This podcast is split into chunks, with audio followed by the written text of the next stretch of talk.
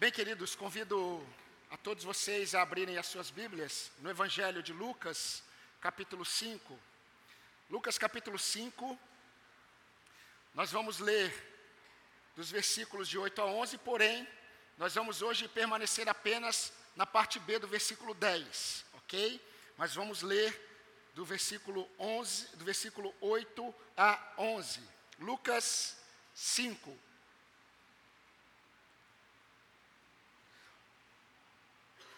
Diz assim a palavra do Senhor. Lucas 5, versículo 8. Vendo isto, Simão Pedro prostrou-se aos pés de Jesus, dizendo: Senhor, afaste-se de mim, porque eu sou pecador. Pois à vista da pesca que fizeram, a admiração se apoderou dele e de todos os seus companheiros, bem como de Tiago e João, filhos de Zebedeu, que eram seus sócios. Então Jesus disse a Simão: Não tenha medo, de agora em diante você será pescador de gente. E arrastando eles os barcos para a praia, deixando tudo, o seguiram. Então Jesus disse a Simão: Não tenha medo. Meus irmãos, eu creio que a maioria de nós, seja na infância, seja no período é, da juventude, eu creio que a maioria nunca imaginou que estaria aqui nesta noite, cultuando e adorando a Deus nessa comunidade. Eu creio que você nunca imaginou isso lá atrás.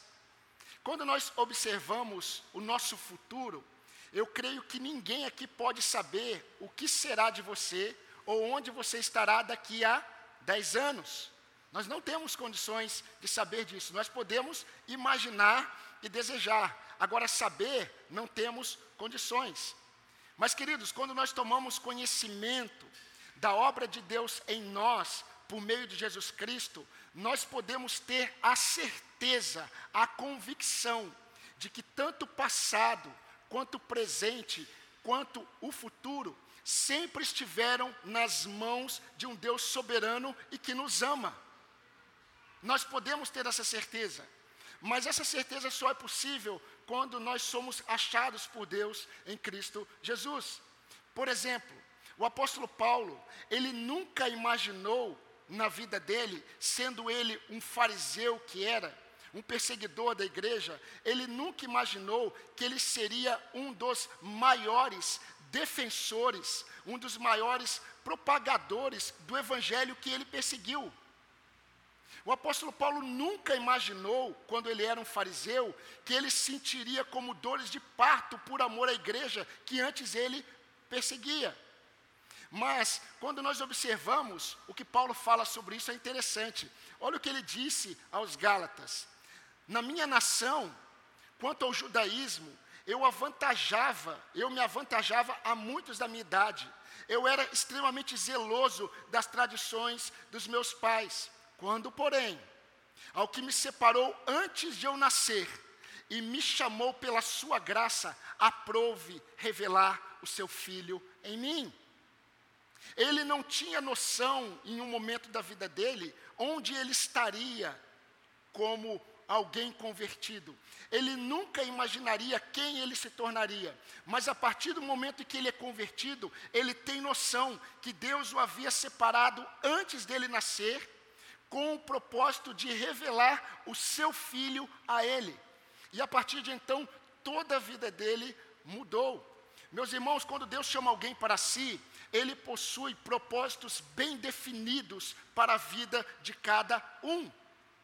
Nós não sabemos, nós não temos noção do que será o nosso futuro. Nós muitas vezes não conseguimos discernir o que será do amanhã.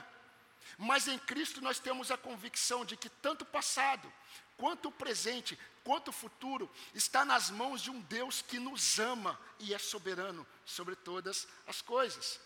E quando nós entendemos isso, nós vamos perceber que esse Deus, o nosso Deus, que é Senhor de todas as coisas, Ele nos chama e Ele trabalha em nós por meio da Sua graça para que nós sejamos conformados à imagem do seu filho Jesus.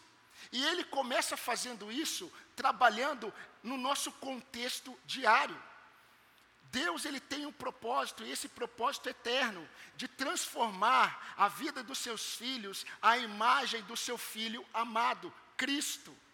E isso ele está fazendo. Você enxergando ou não, isso é promessa dele. A graça de Deus, ela se revelou salvadora, não apenas para nos salvar, mas ela tem operado em nossas vidas para que nós possamos viver no presente século de forma sensata, justa e piedosa. Porque Deus está santificando para si um povo.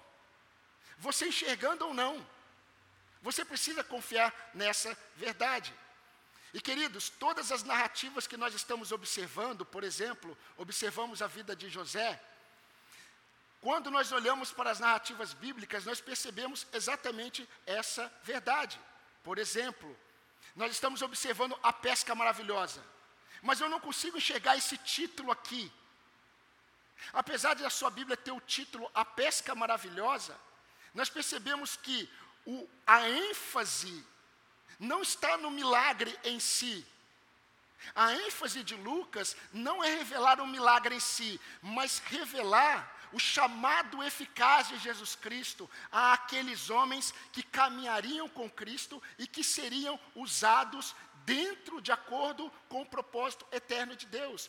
Deus sempre tem propósitos bem definidos para aqueles a quem Ele chama. A gente caminha numa tentativa de descobrir qual é o propósito de Deus para a minha vida. Se você está em Cristo, Deus tem propósitos eternos e Ele inseriu você nos propósitos dele. E Ele quer usar a sua vida no seu contexto, para que você não apenas revele o seu evangelho, mas para que você experimente a profundidade de uma caminhada com Ele. O nosso Deus é pessoal. O nosso Deus ele está se revelando a nós. Ele está se revelando a você.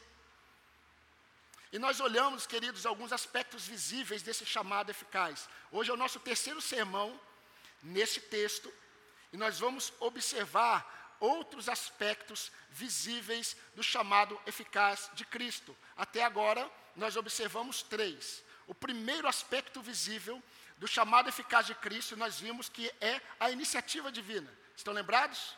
O segundo aspecto visível desse chamado é o constrangimento, a obediência à voz de Cristo.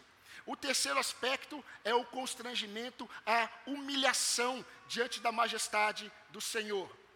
Hoje, queridos, nós vamos observar o versículo 10, a parte B, e nós vamos perceber que o quarto aspecto visível do chamado eficaz de Cristo é a manifestação da graça de Deus diante da condenação do pecado.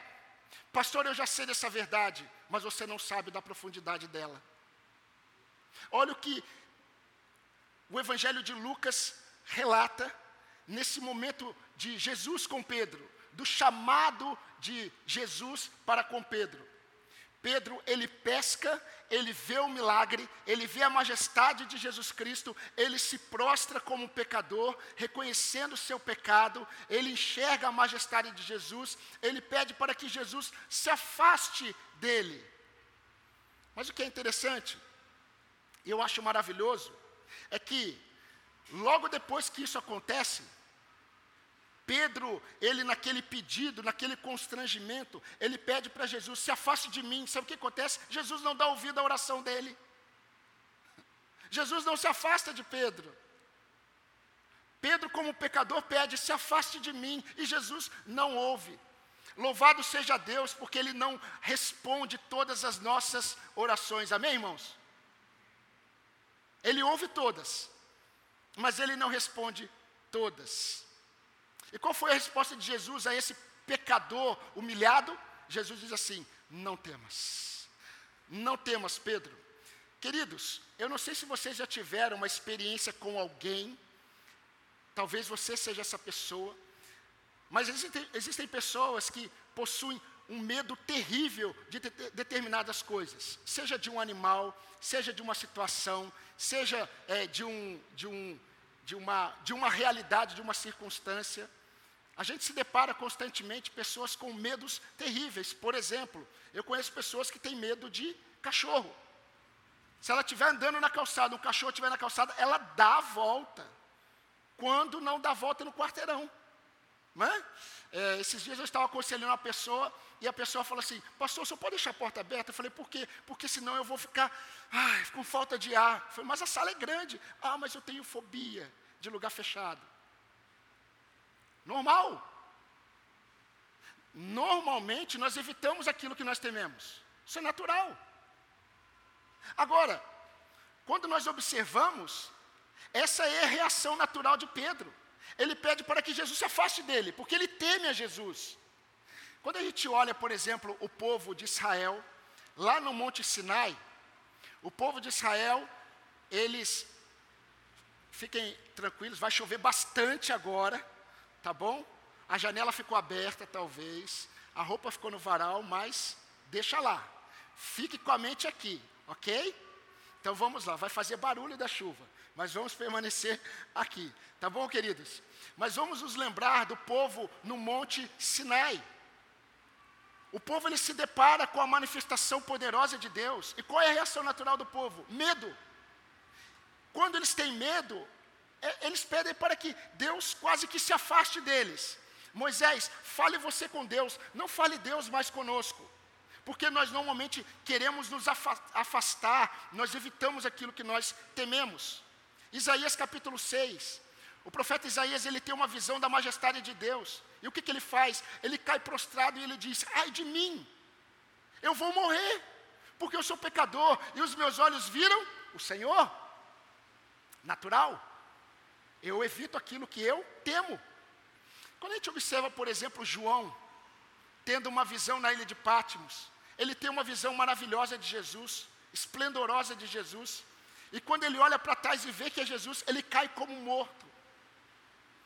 Mas quando a gente olha, meus irmãos, quando nós observamos todos esses cenários que eu mostrei para vocês, tanto o povo de Israel, Isaías, João, em nenhum momento a gente percebe Deus se afastando dos pecadores. Os pecadores querem se afastar de Deus mas a gente não percebe Deus se afastando deles.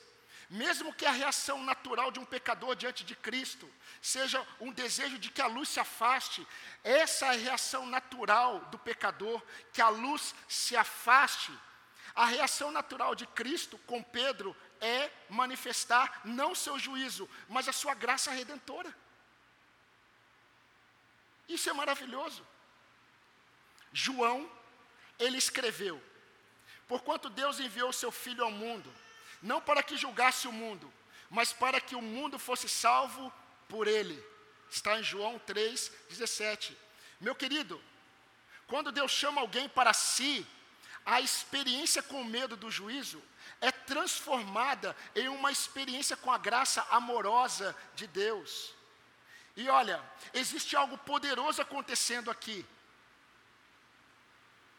E isso poderoso que está acontecendo aqui nessa narrativa é exatamente a obra de Deus na redenção de todo pecador que ele chama para si. Preste atenção. Jesus ele vem a Pedro. Jesus ele manifesta a sua majestade a Pedro e aos outros. Pedro ele se prostra em humilhação por causa da sua consciência. Pedro ele tem uma consciência de pecado diante da majestade de Jesus. E de repente Jesus revela o seu amor gracioso e diz: Não temas. Queridos, isso é um vislumbre, preste atenção. Isso é um vislumbre da obra de Deus ao levantar dos mortos um pecador libertando o homem da condenação do pecado, libertando o homem dos laços do diabo. Isso é um vislumbre da regeneração, é um vislumbre da justificação, é um vislumbre da santificação, é um vislumbre da redenção, conforme 1 Coríntios 1,30. E eu quero ler para você. Mas vós sois dele, disse Paulo, em Cristo Jesus o qual nos tornou da parte de Deus sabedoria, justiça, santificação e redenção. Queridos, Pedro aqui, ele está tendo uma experiência com a graça de Deus, que ao invés de o rejeitar, traz Pedro para junto dele. Isso é o amor de Deus. Eu já dei testemunho da minha conversão muitas vezes. Mas eu tive conhecimento da graça de Deus, não foi no Novo Testamento, mas no Antigo Testamento. Enquanto muitos dizem que o Antigo Testamento ele é muito diferente do Novo, porque o Antigo Testamento é o período da lei, é o período do juízo, e o Novo Testamento é o período da graça. Há uma incoerência nessa afirmação. Eu, quando olho para o Antigo Testamento, eu me deparo com um inundar da graça de Deus. Queridos, Deus é tão amoroso que, mesmo sabendo que o seu povo era um povo pecador, olha o que ele diz por meio do profeta Isaías: Ainda que os vossos pecados sejam vermelhos como a escarlate, eles se tornarão brancos como a neve. Ainda que eles sejam vermelhos como o carmesim, eles se tornarão como a lã. Isaías 1,18. Muitos anos se passam, Deus levanta o profeta Jeremias, e Jeremias é a voz de Deus revelando o juízo de Deus. E olha o que Deus diz por meio do profeta Jeremias: Eu é que sei que pensamentos tenho a respeito de vocês, diz o Senhor, pensamentos de paz, não pensamentos de mal, para vos dar o fim que vocês desejais. Então me invocareis, passareis a orar a mim, e eu vos ouvirei. Buscar-me-eis e me achareis quando me buscardes de todo o vosso coração. Eu, eu serei achado de vocês, diz o Senhor, e eu mudarei a sorte de vocês. Jeremias 29, 11 a 14. E agora eu quero me debruçar, meus irmãos, a partir de agora, em algumas aplicações sobre esta verdade. Por quê? Nós precisamos fazer uma pausa nessa narrativa. E nós precisamos abrir os olhos para percebermos o que está acontecendo aqui à luz do Evangelho de Lucas. Quando nós fazemos isso, nós vamos nos deparar com o chamado de Pedro, com o chamado de outros discípulos, à luz do ministério que Cristo propôs para esses homens. Meus irmãos, o encontro de Deus, é, é, quando ele se revela a um pecador, quando um pecador ele se encontra com Deus, nós precisamos entender que isso é o início, o início de uma jornada de fé mas o início de uma jornada de constante luta contra os inimigos de Deus. A tríplice força opositora a Deus, ela começa a se manifestar na vida de todo aquele que é chamado por Cristo: a carne, o mundo e o diabo. E quando nós paramos aqui, o momento em que Jesus está chamando Pedro, está se revelando a Pedro, e a gente abre os nossos olhos e a gente observa o Evangelho, nós vamos perceber, queridos, que entre Pedro e Jesus, entre a antiga vida desses pecadores, Pedro, Tiago e João, e a manifestação da graça de Deus que os, que os alcançou, nós encontramos a presença do tentador e do acusador. Se nós observarmos, por exemplo, no, no capítulo anterior, capítulo 4, Jesus ele vai iniciar o seu ministério. E sabe como isso acontece? Ele está no deserto, sendo tentado pelo diabo. E é interessante porque Jesus ele é tentado pelo diabo da forma como o diabo sempre tenta. Ele deturpa a palavra de Deus. E Jesus está sendo tentado por Satanás. A gente vai perceber que Logo depois, Pedro está seguindo a Jesus, Pedro largou tudo, ele está caminhando com Jesus, e de repente, Jesus, ele olha pra, para Pedro, e Pedro está sendo boca do diabo. Pedro está sendo boca de Satanás para tentar impedir Jesus de morrer na cruz. Meus queridos, ele sempre está de olho, os inimigos de Deus, Satanás, ele sempre está de olho naquilo que Deus está fazendo na vida de alguém. Quando Deus chama alguém, quando Deus revela a sua graça a um pecador, não tenha dúvida que Satanás, ele está de olho, atento. Olha o que ele disse para Pedro. Lucas 22, 31 e 32. Simão, Simão, Eis que Satanás vos reclamou para vos peneirar como trigo. Eu, porém, roguei por ti, para que a tua fé não desfaleça. Eu tive uma infância muito abençoada. eu creio que muitos aqui tiveram, principalmente os mais velhos. Né? Eu acho que, infelizmente, é, as nossas crianças, elas não têm oportunidade de experimentar algumas coisas que é, muitos experimentaram. Não é?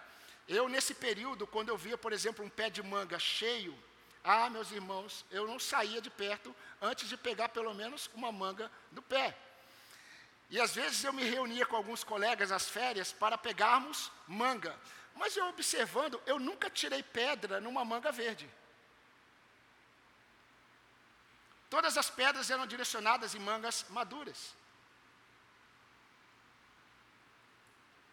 Quanto mais um servo de Deus ele está de pé, mais pedradas ele levará. Quando Satanás ele percebe que Deus está manifestando algo na vida de alguém e quer usar essa vida para a glória dele em determinadas circunstâncias, Satanás ele se levantará como um opositor, utilizando aquilo que ele já sabe que é a nossa própria natureza, as pressões do mundo. Pedro ele escreveu à igreja: Irmãos, vigiem e orem, pois o vosso adversário, o diabo, ele anda em derredor, rugindo como um leão, esperando a quem possa tragar. Resistam-lhe firmes na fé. 1 Pedro 8, 9. Paulo, ele escreveu aos Tessalonicenses: Irmãos, nós quisemos ir até vocês. Eu, Paulo, duas vezes mas Satanás, ele nos barrou o caminho. 1 Tessalonicenses 2,18. Meus queridos, nós precisamos nos atentar. Nós precisamos nos atentar. Porque apesar de sabermos que o nosso inimigo, o inimigo das almas, ele está derrotado pelo poder de Jesus, o nosso inimigo ele continua a se colocar em oposição a tudo o quanto Deus está fazendo na vida de seus servos por meio de seus servos. Se você ler o Evangelho de Lucas, capítulo 4, a Bíblia diz que o diabo, ele parou de tentar Jesus por um determinado tempo. Ele nunca parou. E quando Jesus chama os seus, a gente vai perceber o tempo todo nos evangelhos a presença dos inimigos de Deus. E nós precisamos atentar. Então eu gostaria de destacar para vocês duas verdades que nós não podemos esquecer quando a gente observa esse texto. Nessa narrativa entre a culpa de Pedro, a graça de Deus, nós podemos observar duas verdades que são verdades para é, a vida de todos aqueles que Deus chama para si. E qual é a primeira verdade? A primeira verdade, meus irmãos, é que a prática do pecado em nossas vidas continua ofendendo a santidade de Deus. Quarta-feira, na reunião de oração, o Senhor já nos exortou sobre isso. A prática do pecado em nossas vidas continua ofendendo a santidade de Deus. Aquele momento em que Pedro, ele reconhece o seu pecado, que ele se humilha diante de Deus. Ele iria aprender que essa realidade da santidade de Deus, mesmo Cristo dizendo, não temas, essa realidade deveria estar na mente dele. Meus irmãos, o pecado que nós continuamos praticando são evidências da realidade do pecado de Adão que afastou o homem eternamente de Deus. Os pecados que nós praticamos são frutos do pecado que levou o nosso redentor a ser esmagado pela ira de Deus. Os pecados que ainda praticamos nos faz semelhantes ao pai que nós tínhamos antes. E o pai que nós tínhamos antes não era Deus, e sim o diabo. Jesus disse aos fariseus: Vós sois do diabo, ele é o vosso pai e vocês querem satisfazer os desejos dele. Ele foi homicida desde o princípio e jamais se firmou na verdade, porque nele não há verdade. Quando ele profere mentira, fala do que ele é próprio, porque é mentiroso e pai da mentira. Quando o crente continua mentindo, enganando, e não pense que mentirinha é diferente de mentira, toda mentira é engano. E todas as vezes que nós, como crentes, nós praticamos o pecado, nosso, a, nosso, o nosso semblante, a nossa vida, parece que ela é transformada e nós passamos a ter semelhança com o nosso pai antigo. Quando o crente ele está ainda na prática do pecado, ele não manifesta a semelhança do seu Pai Celestial, mas ele manifesta a semelhança do diabo. E eu creio que o diabo olha um crente na prática do pecado e ele diz assim: parece ainda comigo. Como ainda parece comigo?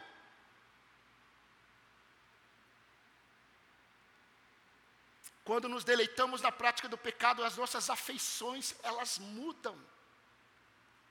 E nós manifestamos inclinações desse nosso antigo pai. Meus queridos, todos aqueles que são chamados por Deus em Cristo, devem ter o discernimento de que, assim como foi no início, assim sempre será. Os nossos pecados fazem separação entre nós e o nosso Deus. Isaías 59. Se nós somos achados, queridos, e nós somos achados assim, quando Cristo se revelou a você, você foi colocado pelo Espírito em humilhação diante dele. E é assim que nós devemos permanecer, em humilhação diante do nosso Senhor. Meus irmãos, meus amados irmãos em Cristo, você que foi chamado pela graça de Deus, nós sabemos que a manifestação da graça de Deus revela o amor de Deus diante da condenação do nosso pecado.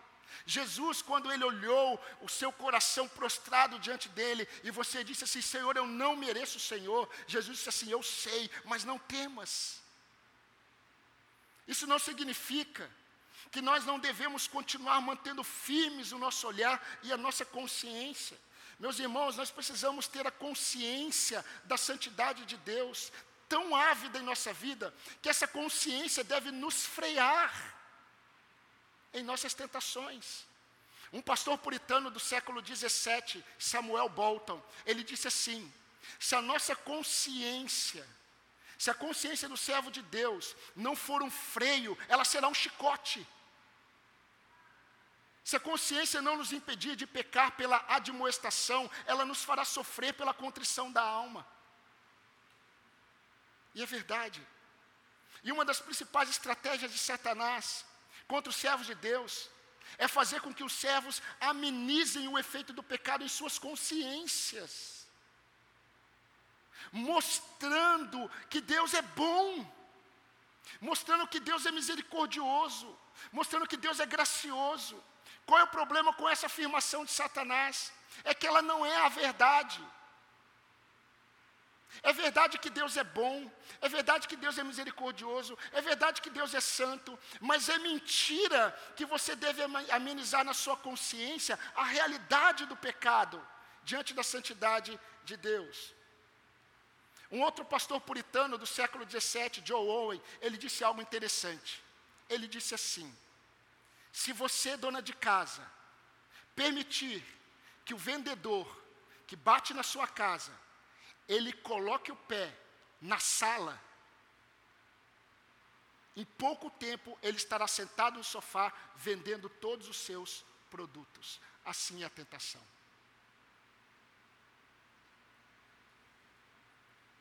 O nosso inimigo aliado ao pecado que habita em nós, ele busca amenizar em nossa consciência que o pecado pode permanecer em nossas vidas como filho, não como intruso.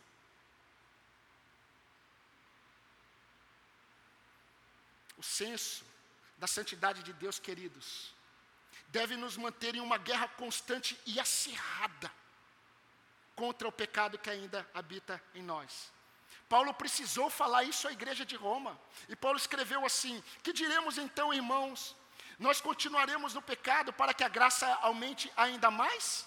De modo nenhum. De modo nenhum. Como nós viveremos ainda no pecado, nós que morremos para ele?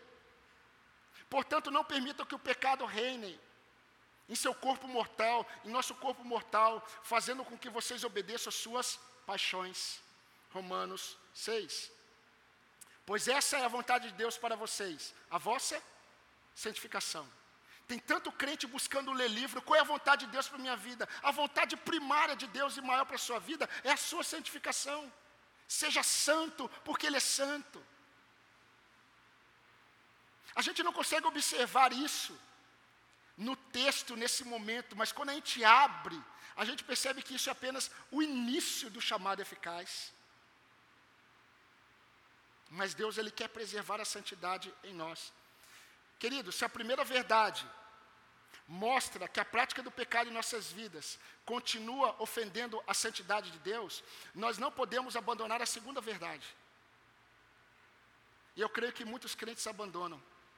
A segunda verdade é que a realidade do pecado não afasta de nós a graça misericordiosa do Senhor. Amém, irmãos?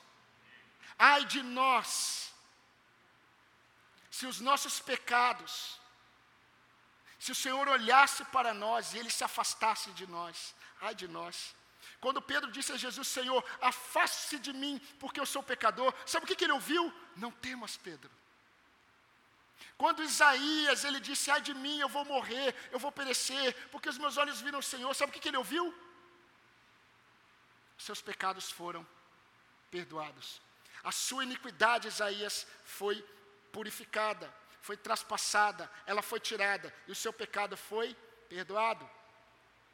Quando João, ele cai como morto diante de Jesus, sabe o que, que ele ouve? Não temas, João, não temas para mim, um dos textos mais lindos da Bíblia que nós não podemos esquecer. Verdadeiramente, onde abundou o pecado, superabundou a graça de Deus. Nós observamos isso em Romanos 5:20. Davi, ele entendeu. Bendito seja Deus, que não nos rejeita a oração e nem afasta de nós a sua graça. Está lá em Salmo 66, 20. Meus irmãos, domingo passado nós ouvimos que Deus resiste aos soberbos, não ouvimos? Hoje nós estamos ouvindo que Ele dá graça aos humildes. O nosso Deus é um Deus de graça. Queridos, essa verdade deve produzir conforto em nosso coração. Não deve afrouxar as cordas não deve minimizar a tensão na nossa consciência da nossa luta contra o pecado, mas deve produzir em nosso coração paz. Paz. Nós estamos aqui não como fruto da nossa capacidade de ser aceito por Deus. Nós estamos aqui por causa da graça de Deus que nos alcançou e nos sustenta. Então, queridos, isso nos traz esperança. E eu gostaria de mostrar para você duas verdades dentro dessas duas verdades que eu tenho falado. Vai anotando aí. Nós precisamos confiar, irmãos. Nós precisamos confiar que nós fomos aceitos por Deus, não por causa de nossas obras, mas por causa do que Cristo fez por nós em amor. Nós precisamos confiar nisso. Precisamos confiar. Apesar do nosso esforço para deixarmos o pecado, não confie em seu esforço.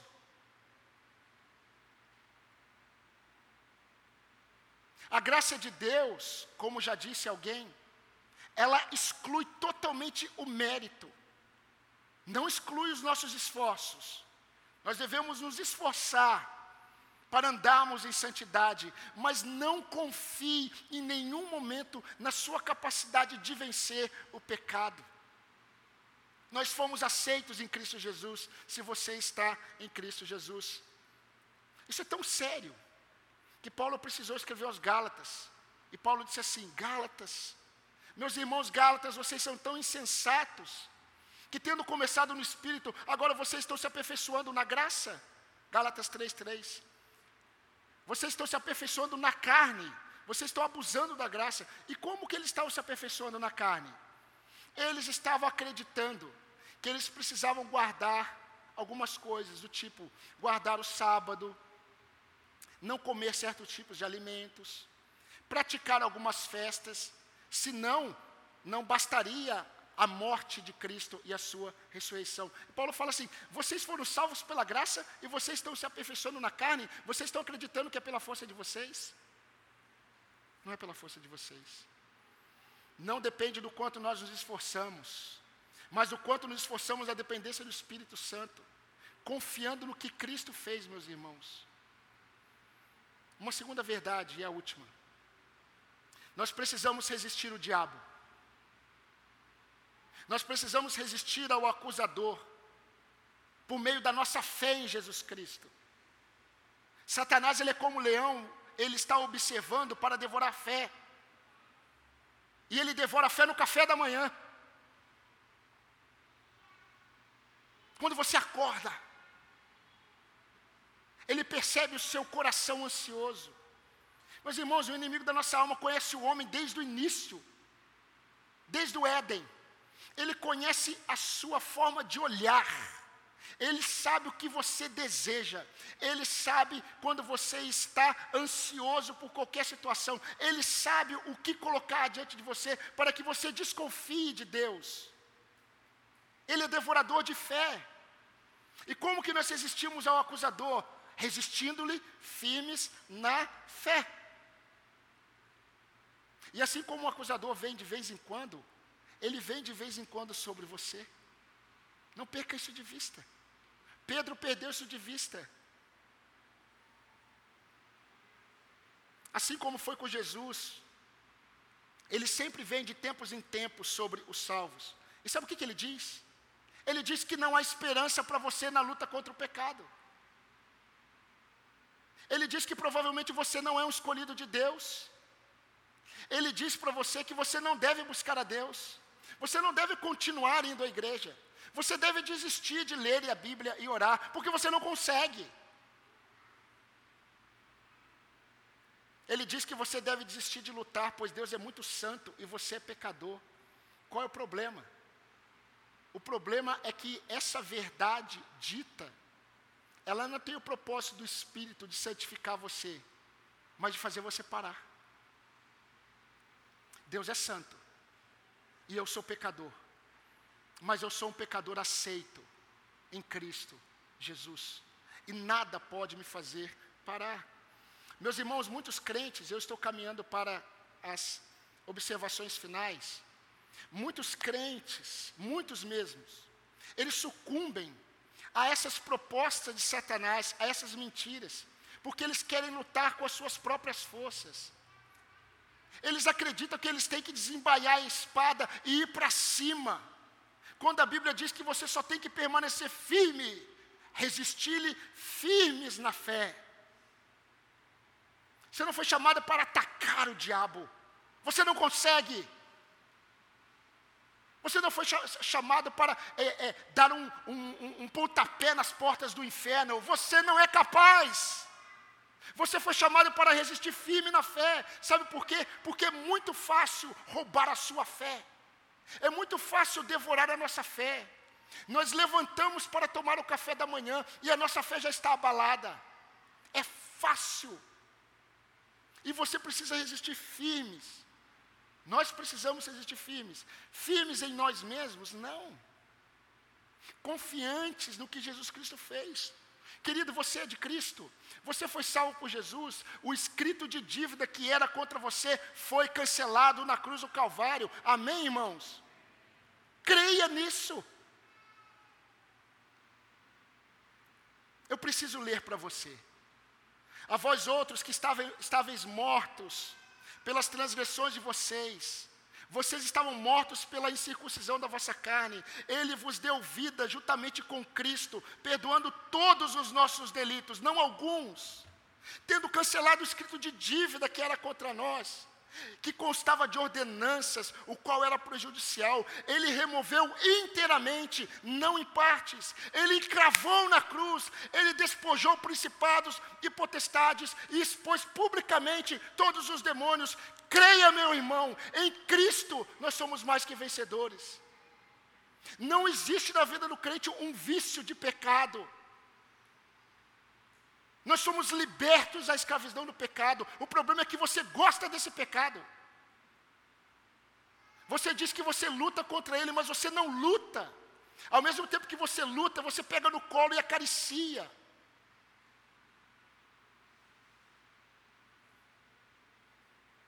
Mas nenhuma condenação há para aqueles que estão em Cristo Jesus, diz a palavra.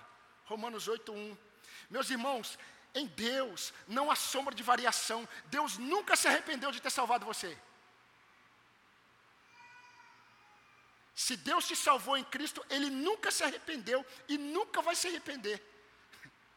Independente de quem você seja. Porque em Deus não há sombra de variação. Por isso que a nossa segurança está nesse Deus imutável. Quando Deus chama alguém para Ele, não há arrependimento da parte de Deus, independente de quem Ele chama. Quem disse isso não sou eu, foi Thomas Watson, um pastor puritano do século 17. Você se lembra daquele texto? 1 João 4, 18 a 19. E eu quero dizer, terminar agora, caminhando para o fim da forma como eu comecei. Lembra que eu falei das fobias? Lembra que eu falei do medo de Pedro, do juízo de Deus, por causa do pecado? João escreve: No amor não existe medo. Antes, o amor lança fora o medo. O medo produz tormento. Ele está falando do medo do juízo de Deus. O medo produz tormento. Logo, aquele que teme, ele não é aperfeiçoado no amor de Deus. Nós amamos, porque ele nos amou primeiro. Por isso que nós não tememos mais o juízo de Deus. Nós temos um espírito que clama, Abba, Pai. Agora, deixa eu fazer uma pergunta para você. Você que ainda teme a morte e o juízo de Deus, Será que nessa noite você não está sendo constrangido a entregar-se a Cristo? Será que você que ainda está aprisionado pelo pecado, você que ainda está aprisionado pelas correntes do diabo, você não deve aproveitar hoje a oportunidade de se render a Jesus? Ele veio para libertar o homem da condenação e do poder do diabo. Não é uma campanha, não é uma corrente de oração, não é uma oração forte, é Cristo. Será que você que não tem tempo para pensar na eternidade, será que você está preparado para encontrar-se com o seu Criador? Será que essa semana você pensou na eternidade?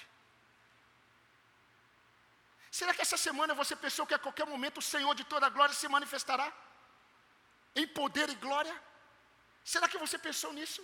Se você é um cidadão do céu, deseje Cristo. Fuja do pecado. Lute contra o pecado. Repreenda as tentações de Satanás. Clame a Deus. Resista firme na fé. Mas se você ainda sente todo esse peso da culpa. Talvez você ainda esteja condenado. Reconheça hoje, meu querido, que você está condenado. Se arrependa hoje dos seus pecados. Confie sua vida em Jesus. A Jesus. Se renda a Ele como seu Salvador e como seu Senhor.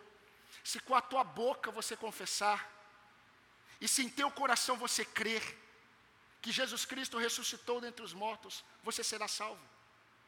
Diz a palavra de Deus em Romanos 10, 9. Sabe por quê? Porque a graça de Deus, ela se manifesta diante da condenação do pecado. Então disse Jesus a Pedro: Não temas, Pedro, não temas. Amém, irmãos? Vamos orar. Senhor nosso Deus e nosso amado Pai. A tua palavra, ela foi entregue mais uma vez ao teu povo. Ó Deus, e nós cremos, ó Deus, que pelo poder do Senhor, o Senhor quer nesta noite não apenas chamar vidas, transformar vidas, libertar vidas, mas o Senhor quer fortalecer a fé do teu povo. Senhor Deus, eu quero pedir ao Senhor, como pastor desse pequeno rebanho que o Senhor confiou a mim, Senhor, repreenda a ação de Satanás na vida dos meus irmãos. Senhor, repreenda a vida do nosso acusador, a, a, a, ação do nosso acusador na vida dos nossos jovens. Senhor, repreenda, Senhor Deus, a ação do inimigo da vida das nossas crianças. Proteja, Senhor Deus, os bebês da nossa igreja das intenções de Satanás.